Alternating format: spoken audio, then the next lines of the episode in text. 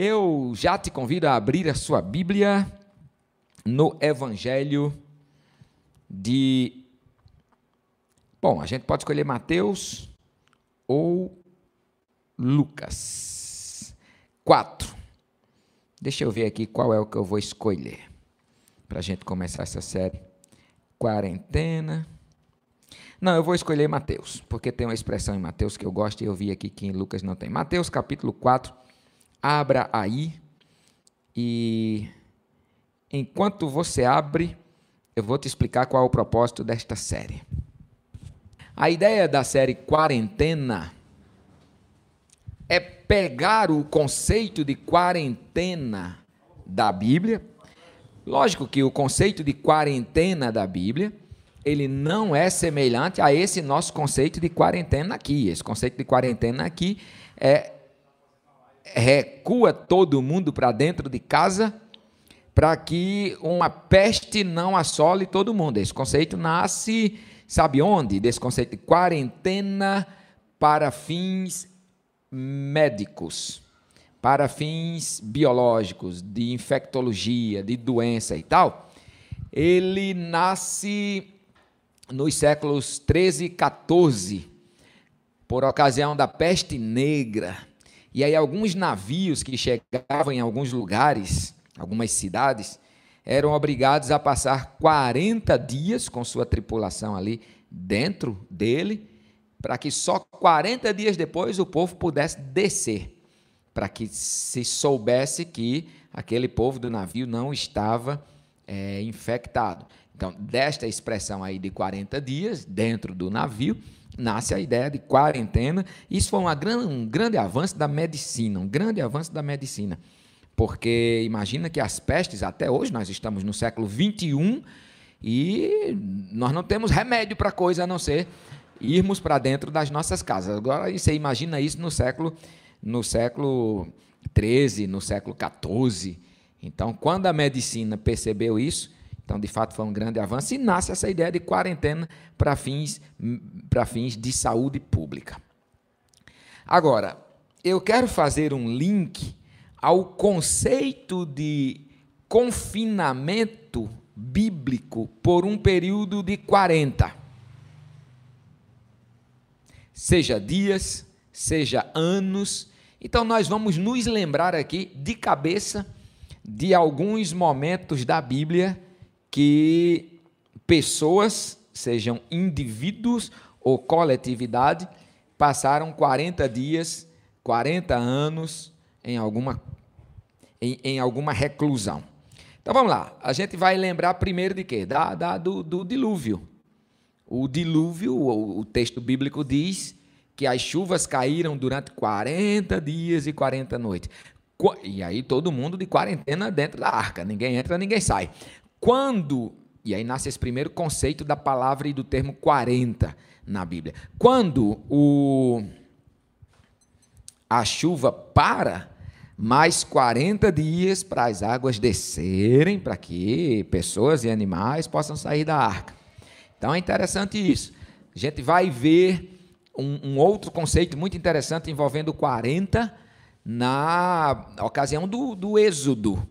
O povo sai e vagueia por 40 anos no deserto para só depois entrar em Canaã.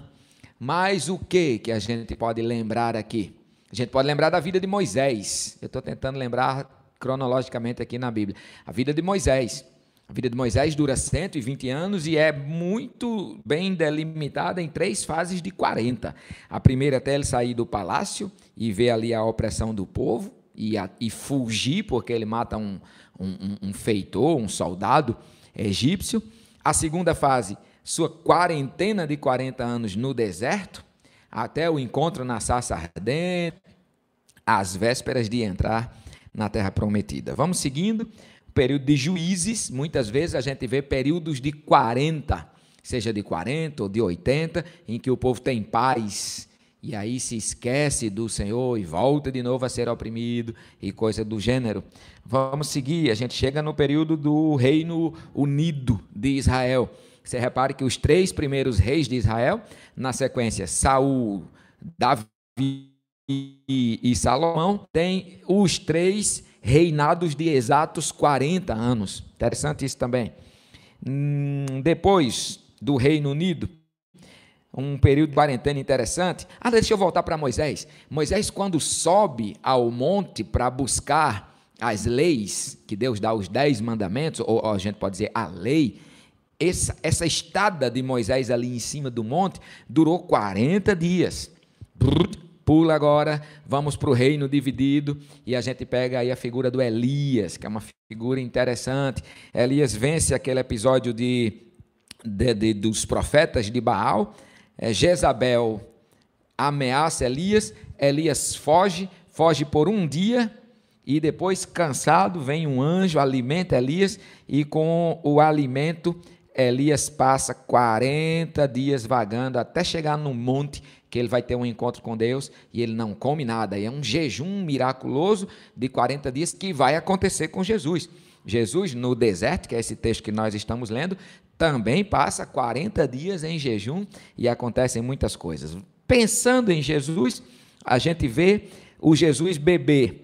O Jesus bebê, ele é levado ao templo no oitavo dia, para a oferta do filho primogênito que nascia. Depois vem 32 dias do período de purificação de Maria, que é o período de resguardo, e Jesus é apresentado 40 dias depois que nasce. Muito interessante esse detalhe. E aí chega Jesus, onde nós queríamos aqui, no começo do começo da sua vida pública, aqui registrado em Mateus, na tentação dos 40 dias. Então, tudo bem. Essa foi uma grande introdução, só para a gente ter uma noção da importância do 40, 40 dias, 40 anos na Bíblia. E a gente vai fazer esse link com a palavra quarentena, que vem também de 40, é só uma questão de etimologia. Eu não estou dizendo que uma quarentena do coronavírus vai durar 40 dias, vai durar 40 meses, vai durar 40 semanas, não, não, não. Eu estou dizendo que a etimologia da palavra quarentena nasce do número 40 daqueles navios do século XIII que tinham que ficar 40 dias antes de chegar, de, de, do povo descer. Ok? E aí pego isso, a palavra quarentena, dou uma olhada bíblica agora contigo aqui. Das divers, dos diversos períodos de 40 na Bíblia, desde o dilúvio até a tentação de Jesus e agora nós vamos para onde eu queria chegar. Espero que você não tenha cansado aí com essa passada bíblica. Acho que não. Acho que não. Nós vamos agora para onde eu queria chegar. Durante esta série, que vai durar a semana toda, nós vamos estudar dois ou três episódios de todos esses que eu falei aqui. Dois ou três. Primeiro, o que nós vamos estudar hoje estudar, entender e o que é que Deus vai trazer para nós a partir da tentação de Jesus e a partir do, do período de 40 dias de Jesus no deserto. Vamos pegar certamente os 40 anos do povo de Israel no Êxodo e possivelmente, se der tempo, a gente pega aquele período de Elias lá no monte, depois de 40 dias também de jejum. Joinha? Vai tremer um pouquinho aí, mas não é a terra tremenda, não. É Detone fazendo um pequeno ajuste na tela. Enquanto isso, leia comigo Mateus capítulo 4, a partir do versículo 1, e nós vamos ver aqui lições importantes que a partir da Bíblia e a partir do nosso tempo de reclusão, que a gente está chamando de quarentena, a gente pode encontrar links de sabedoria para que o Senhor fale aos nossos corações. A seguir foi Jesus levado pelo Espírito ao deserto para ser tentado pelo diabo. Detone se puder conseguir uma caneta para mim ali. É, é, eu não vou achar ruim não, porque alguns detalhes do texto eu gosto de ao ponto que eu vou lendo, eu eu vou sublinhando que é para não me esquecer de voltar. A seguir foi Jesus levado pelo Espírito ao deserto para ser tentado pelo diabo. Esse é um ponto que eu vou voltar. E depois de jejuar 40 dias e 40 noites, teve fome. Talvez esse teve fome é outro ponto que eu vou voltar.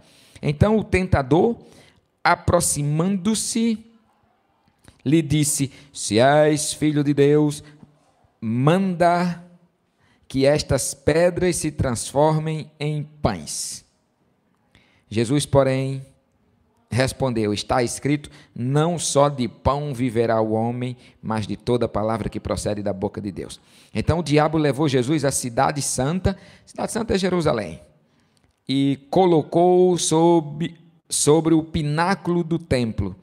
E lhe disse: Se és filho de Deus, atira-te abaixo, porque está escrito: Aos teus anjos ordenará a teu respeito que te guardem, e eles te sustentarão nas suas mãos, para não tropeçares na alguma pedra. Vê que o tentador conhece da Bíblia, viu? Respondeu-lhe Jesus: Também está escrito, ah, Jesus conhece mais. Também está escrito: Não tentarás, não tentarás o Senhor teu Deus. Levou ainda o diabo a um monte muito alto, mostrou-lhe todos os reinos do mundo, a glória deles, e disse: Tudo isso te darei se prostrado me adorares. Então Jesus lhe ordenou: Retira-te, Satanás, porque está escrito: Ao Senhor teu Deus adorarás e só a ele darás culto. Com isso deixou o diabo, e eis que vieram os anjos e o serviram. Irmão e irmã que está na sua casa, em quarentena, em quarentena. Perceba que lições preciosas nós podemos tirar da quarentena de Jesus no deserto e que se assemelham à quarentena que nós estamos vivendo hoje. Primeira coisa, veja no versículo primeiro. Jesus foi levado pelo Espírito ao deserto para ser tentado pelo diabo. Que coisa esquisita. É que Jesus foi levado ao deserto para ser tentado pelo diabo, e a tese é: possa ser, e foi levado pelo Espírito, possa ser que Deus permita que nós entremos em condições desfavoráveis, inclusive suscetíveis às, ou vulneráveis às tentações de Satanás, possa ser sim possa ser sim. Mas eu quero dizer algo que é norte para a minha vida. O lugar mais seguro e a condição mais segura que nós possamos estar na vida é no centro da vontade de Deus. Seja essa vontade de Deus na bonança ou na faltura. Seja essa vontade de Deus na casa onde tem festa ou no deserto onde tem tentação. O Senhor está contigo. Não tema se você está passando por períodos sombrios por causa desta maldita quarentena, se o Senhor está contigo, nada pode te abater. Eu vou passar para o versículo segundo. Só perguntar a Detone se está tudo ok aí. O versículo segundo é interessante porque diz: E depois de jejuar 40 dias, 40 noites, teve fome. Então o tentador aproximou-se e disse: Outra coisa que eu acho interessante aqui, nesta quarentena de Jesus no deserto, é que o texto dá a entender que o tentador não se aproxima enquanto não enxerga a maior das vulnerabilidades de Jesus. Ora, se você está em jejum, qual é a sua maior vulnerabilidade? É fome. O jejum fisicamente gera fome, gera fraqueza e é a chegada do tentador. Depois de jejuar 40 dias e 40 noites, teve fome, então o tentador, aproximando-se, lhe disse: Parece que Satanás não está muito interessado em nos atacar quando nós estamos fortes. A Bíblia atribui a Satanás uma imagem em um determinado momento de um leão que está espreitando ao derredor para ver a quem ele pode tragar. E essa figura do leão é interessante, porque se você colocar qualquer documentário sobre leões, você vai ver que o leão ele olha uma toda e ele fica quieto, espreitando a manada. E ele só ataca aquele animal que parece mais enfraquecido. Geralmente é o último do bando, não porque está por derradeiro, não porque está no fim, mas é porque geralmente o último está mais cansado, o último está mais vulnerável e ele chega e ataca. É estratégia de Satanás nos atacar nas nossas fraquezas. E eu quero que você tome muito cuidado. Hoje eu estava conversando com uma das centenas de pessoas que eu conversei hoje, virtuais, lógico, e esta pessoa está passando por grandes vulnerabilidades, e eu estava dando para que ele possa se fortalecer nesse período que é tão comum as nossas vulnerabilidades aflorarem, que é o período da quarentena. Porque Satanás é esperto. Tanto é que outro texto vai dizer: Nós não ignoramos os seus ardis, nós não ignoramos as suas astúcias, as suas artimanhas. Ele não vai chegar para te tentar quando você estiver extremamente fortalecido, mas todo cuidado é pouco, porque ele vai chegar quando você estiver fragilizado. Quarentena fragiliza. Quem não está fragilizado? As pessoas mais fortes que eu conheço estão fragilizadas. Hoje eu recebi, eu vi, digo, uma notícia que o primeiro-ministro da Inglaterra, que é um cara forte, Boris Johnson, eu acho que é Johnson, Boris, acho que é Johnson. Ele, quando apareceu aí é, o surto de, de coronavírus lá, ele disse: Eu não vou deixar de apertar a mão do povo, eu não vou pegar isso, não sei o que, tararau. E aí esse sujeito pegou o coronavírus, mandou um, um vídeo dizendo a todo mundo: Estou agora na minha casa, mas vou continuar trabalhando. Quando foi, se eu não me engano, ontem, deu entrada no hospital e hoje ele deu entrada na UTI fraqueje, não tem o forte que não se torne vulnerável. E tornado vulnerável, Satanás se aproveita. Mas de novo eu quero te dizer, na quarentena o Senhor está contigo.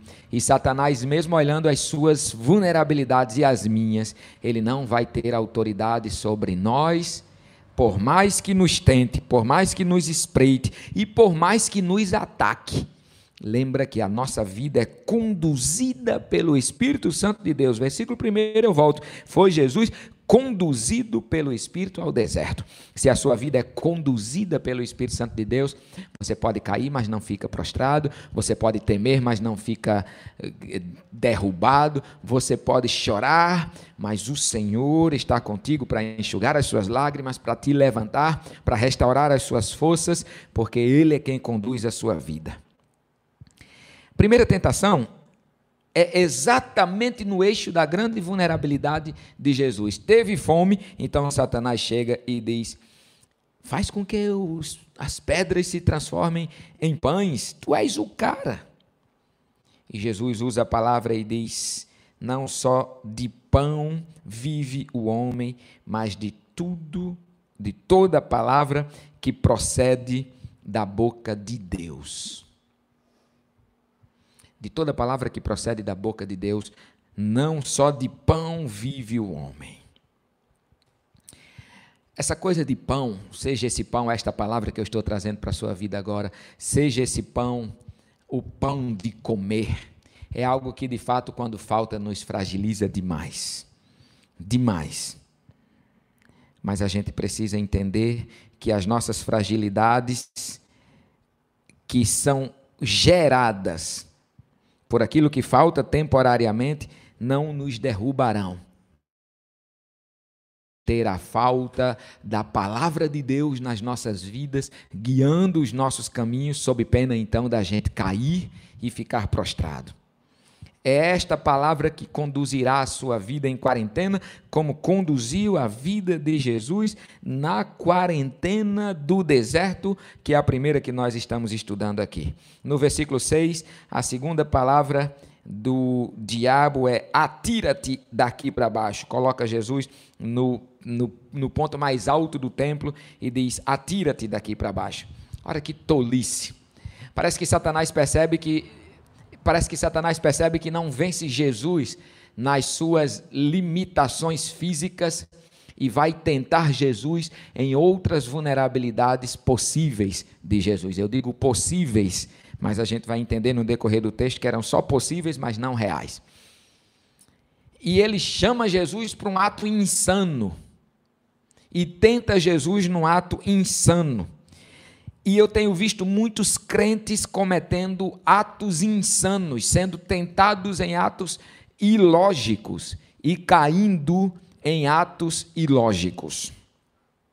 Uma pessoa mandou uma mensagem para mim e disse: Pastor, cadê a fé da igreja? Eu disse: está exposta todo dia nas atitudes da igreja. Você não está vendo, não, o que sua igreja está fazendo, que a igreja Batista Coqueiral está fazendo, é produto da fé dela. Tantas coisas que a gente tem mostrado nas lives, tantas coisas que eu tenho mostrado no WhatsApp, está aí, a fé da igreja está aí. Então, por que, que a gente não faz o culto domingo com todo mundo lá? Porque se a gente tem fé mesmo, pastor, a gente não pega o coronavírus.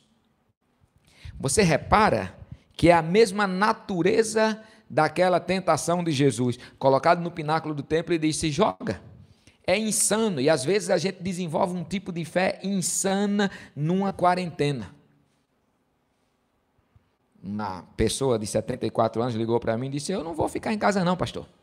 Eu tenho o Espírito Santo na minha vida, eu não pego esse vírus.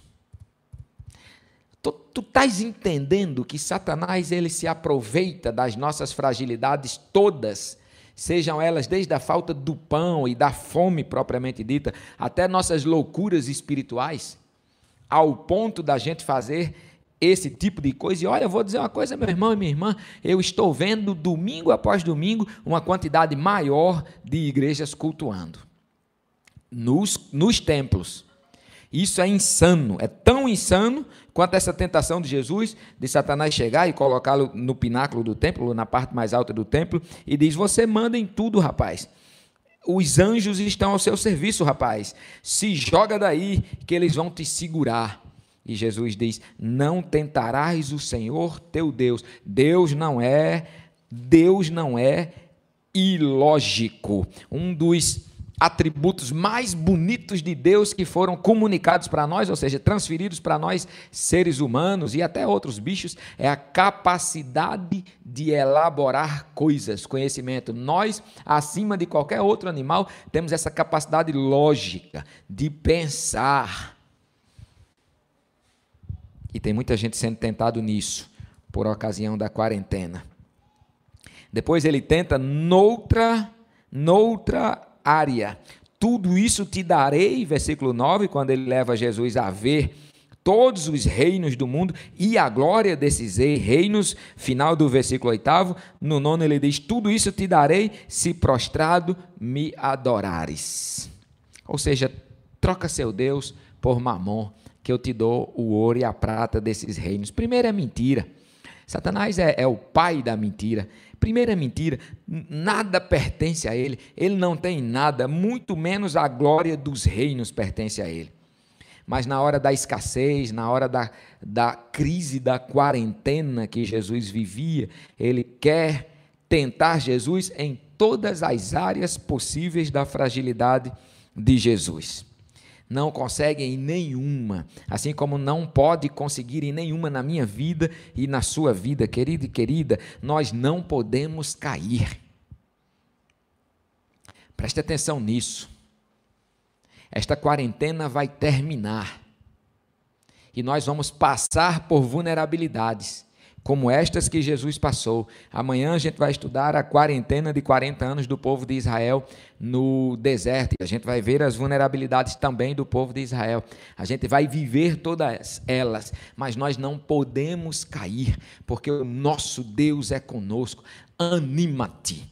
Repara aqui o versículo 11 e com este eu termino. Ele termina dizendo assim: E eis que vieram os anjos e o serviram. Com isso o deixou o diabo, e eis que vieram os anjos e o serviram. Esse texto está dizendo: terminou. Terminou.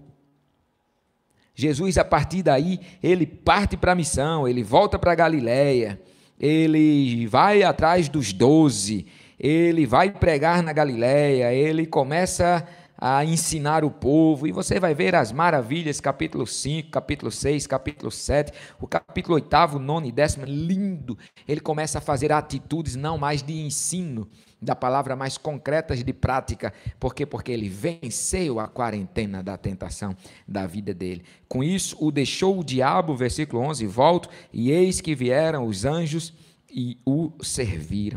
Primeira coisa, para eu concluir, o Senhor está contigo.